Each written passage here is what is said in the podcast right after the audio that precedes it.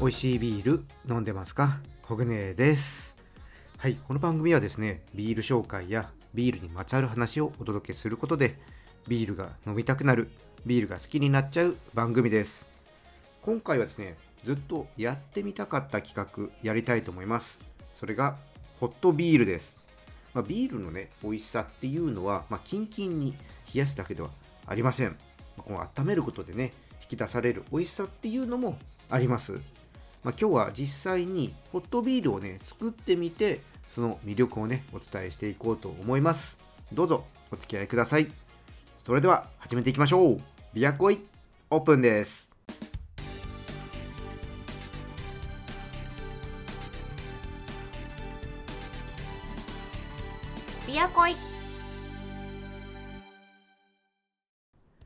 改めましてビアコイです。じゃあねホットビールやる前にちょっといつも通り乾杯はやっていきたいと思います。今日はですね兵庫県の六甲ビールトラディショナルケルシュです。こちらはですね阪神タイガースとのコラボビールになります。で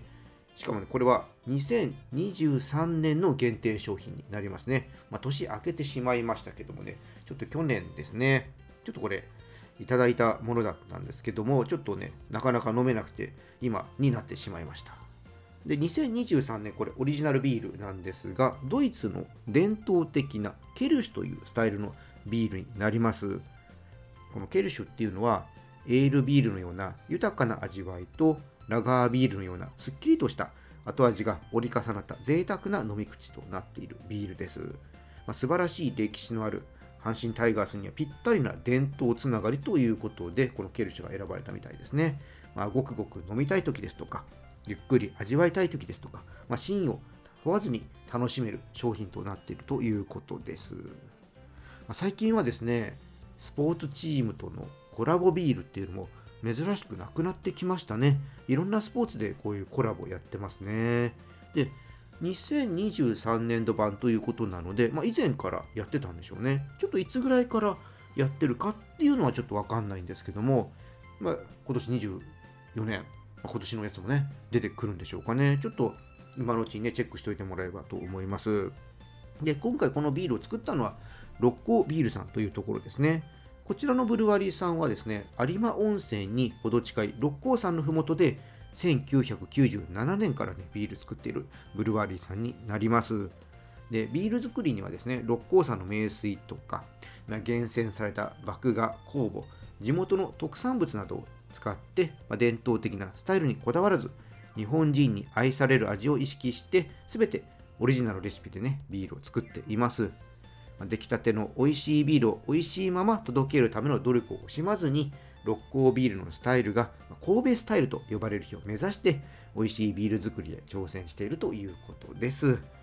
まあ、六甲さんですね、まあ、昔からあってね、僕も、えー、もちろん飲んだことあるブルワリーさんなんですけども、まあ、最近は、まあ、六甲さんね、兵庫なんで、ちょっと遠いんでね、まあ、こっちにいると取り寄せとかしないとなかなか飲めないんですけども、まあ、イベントとかにもね、ちょこちょこ関東の方とかにもね、出てきてるんで、まあ、そういう時とかね、飲んだりすることはあるんですけども、まあ、それでも結構久しぶりですね。ということでね、これちょっと楽しみなんで開けていきたいと思います。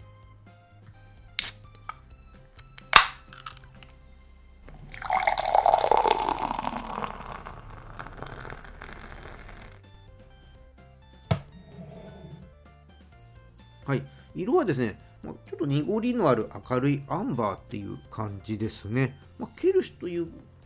割にはまあ結構ちょっとこうアンバー色が強いビールになっております。じゃあちょっと香りからね、見ていきたいと思います。ほうほうほうほうほう。いいですね、いいですね。こう鼻近づけるとね、グラスにホップのね、爽やかな香りがね、立ち上がってきます。ああ、いいですね。うん。あ、これは美味しそうだ。じゃあ、早速いただいていきたいと思います。乾杯。うん。口当たりが滑らかですね。でね、モルトのね、優しい甘みと、ホップの軽やかなね、苦みっていうのがね、すごく心地いいですね。こう喋ってるとね、こう後味にちょっとじんわり苦さっていうのが強くなってきて、うん、でも本当ね、口当たりいいんで、これはね、もうスイスイいっちゃいますね。うん、これはね、僕はですね、肉じゃがとか、ああいう家庭料理とね、合わせてみたいですね。普段の晩酌とかにもね、いいんじゃないかな思いますね。うん。まあ、こちらビルね、もうね、2023年なんでちょっと売り切れてしまってるんですけども、まあ、六甲さん自体はもういろんなビール作っていますので、こちらをね、オンラインショップとかでも購入することができますので、オンラインショップのリンク、説明欄に貼っておきますのでね、興味のある方ね、ぜひ六甲さんのビール飲んでみてください。そしてね、2024年ね、さっきもちょっと言いましたけど、出てくるかっていうのはまだちょっとわかんないんですけども、気になる方はね、ぜひね、阪神タイガースのホームページもチェックしておいてください。はい、じゃあね、ここからはホットビールやっていきたいと思います。今日はですね、このホットビールにするのに、え、使うビールですね。こちらね、シュナイダーのアベンティヌスアイスボックというね、銘柄を使って、これをね、温めて飲んでいこうと思います。で、こちらのね、アイスボックなんですけども、ドイツの伝統のドッペルボックタイプのビールで、高い麦芽比率からなる濃厚な麦の味わいが特徴の濃褐色の深い味わいを持つビールということです。でこのアイスボック、ね、あのすごくね、芳醇で濃厚なアベンティヌスっていうね、この銘柄を凍結、凝縮させて、さらに濃厚な味わいに仕上げたものになります。まあ、特徴として、熟したプラムとか、ローストしたアーモンドのような甘みと香ばしさが感じられるそうで、口の中での、ね、温度変化とともに様々なフレーバーが口から鼻の方へ抜けていくということです。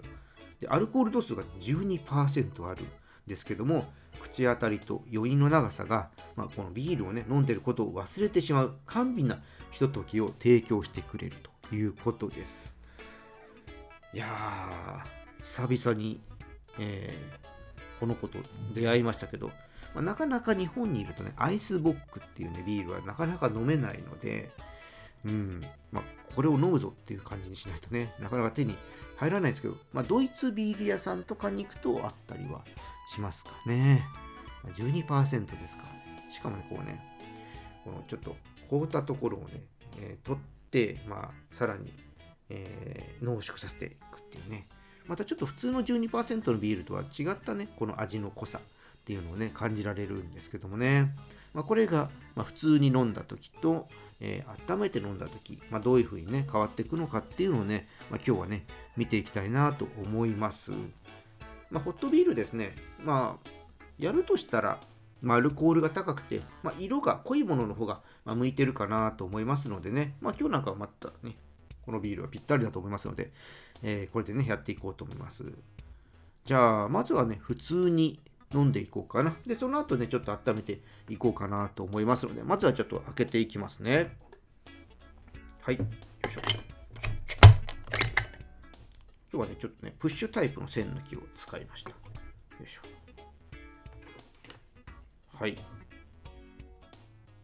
久々です。あ、もう結構麦の甘い香りがしてきますね。じゃあちょっとついてきますね。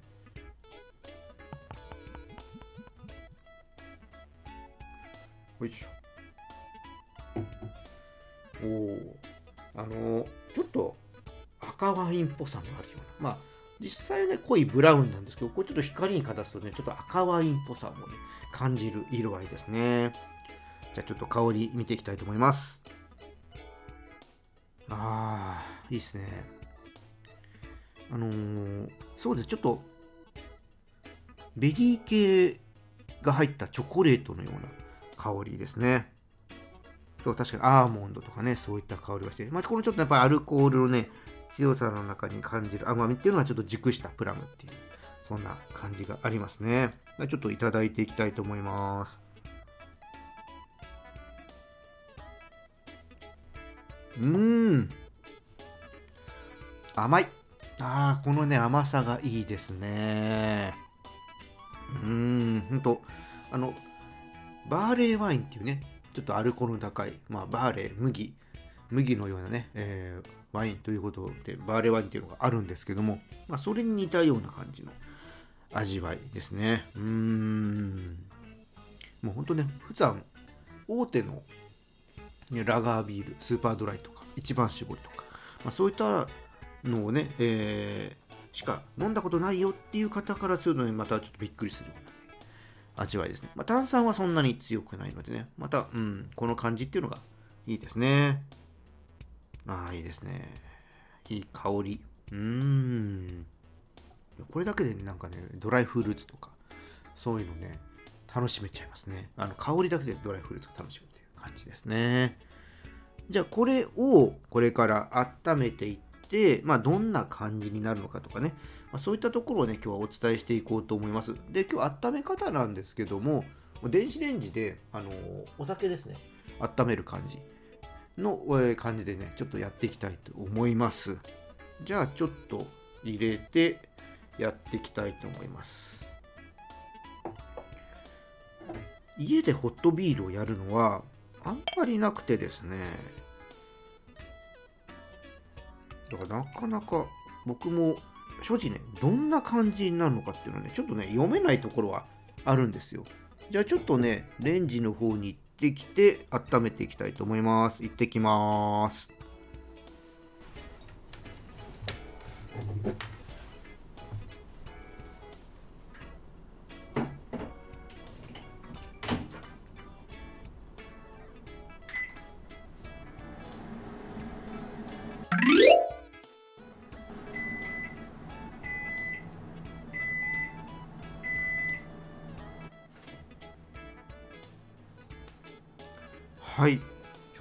温めてきました。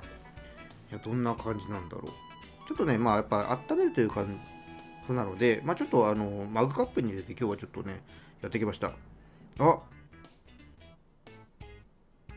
あなんかねちょっとココアっぽい香りがね立ち上がってきます。あ意外とね炭酸がパチパチパチパチ言ってて。うん。あーなんかねこうちょっとあの苦みのあるような香ばしさの香り濃色系のビールのねうんそういった感じ。ああいい香り。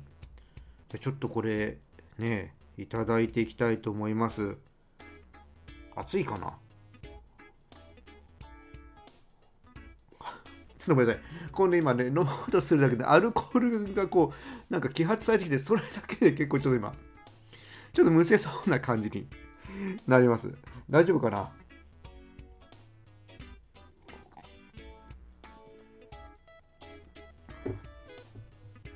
ああ。うん。あったまるな。あのね味わい的にはさっきねあったあのプラムとかと、えー、ラえー、ベリー系の入ったチョコレートとかそういった感じはあのそんなにねなくなった感じでなんて言ったらいいんだろうな。ちょっとねやっぱ苦っぽさがちょっと強くなかあの焦げの。うん。そういう感じですね。もうねちょっと癖になるなこれ。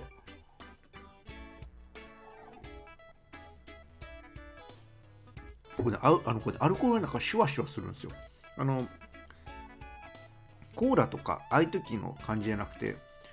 あのなんかね優しいシュワシュワ感がね 口の中に最初広がってきてうん。なんか独特ですね。なんかそのアルコールじゃなくて炭酸の感じに なんか意識がいて今そこでちょっと味を味わうの忘れてしまいました。もう一口いかせていただきます。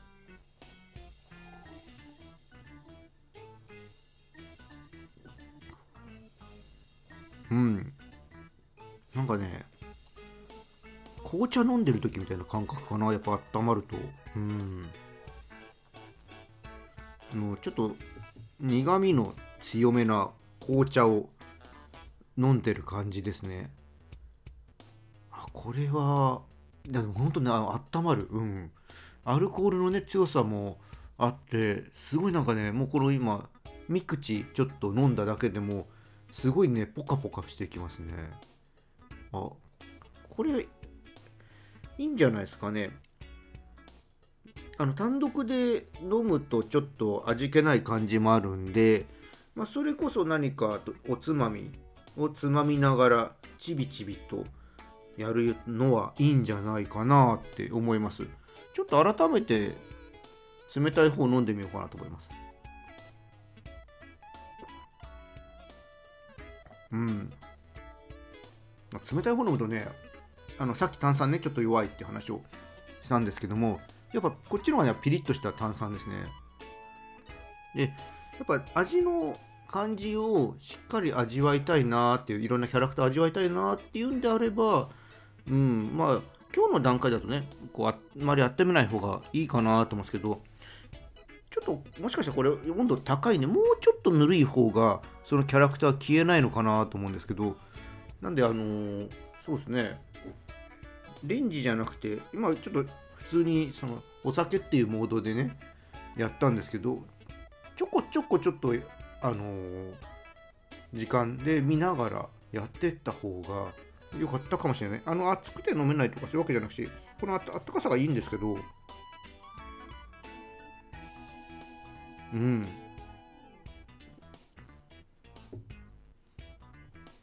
そうですね。なんかね、なんかすっきりさはね、飲んだ時の口に通ってくすっきりさ、喉通ってくすっきりさっていうのなんか言うと、ホットビールの方があるんですけど、飲んだとかほんとね、ポカポカしてきます。これはね、うん、またちょっと意外ですな。ただ、あったかいからポカポカするだけじゃなくて、やっぱこのアルコールのね、感じと合わさって、うん、いいですね。あ、なんかすごく落ち着いてきました。うん。ぜひね、皆さんも、ちょっとね、アルコール高いビールとか、ちょっと黒系のビールとかで、こうね、ホットビールっていうのをちょっと、この冬ね、試してもらえたらなと思います。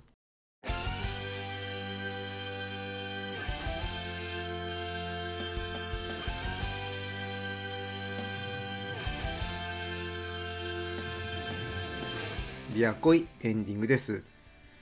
まあ、そうですね、今回ね、レンジのこの機能を使って温めてみたんですけども、あの熱燗を作るチロリとか、そういうのをね、お持ちの方はね、そっち使ってみる方が温度調節ができていいのかなって思います。まあ、使うビールによって、おそらくね、適温とかも違ってくると思いますので、まあ、じっくりね、温めながら、ちょっとね、あの味見しながら見ていった方が、より美味しく飲めるのかな思います。このね、冬はね、本当ぜひこのホットビールっていうね、皆さんチャレンジしてほしいなって思います。で、バレンタインもね、近づいてきます。で、この時期はね、チョコレートビールっていうのも出てきますので、そちらでね、試してみるのもね、いいと思います。ぜひ皆さん、やってみてください。それではね、今回この辺りで終わりにしたいと思います。このチャンネルでは、リスナーさんからの感想や質問お待ちしております。気軽にね、コメントとかレター送ってください。また今日の配信が良かったらぜひいいねとフォローそして SNS でチャンネルのシェアよろしくお願いします。それでは皆さんお酒は適量を守って健康的に飲んで楽しいビールライフを過ごしましょう。二十歳になっていない人は飲んじゃダメだからね。お相手はビールに恋するラジオパーソナリティコグネでした。それではまた次回も一緒にビールに恋しましょう。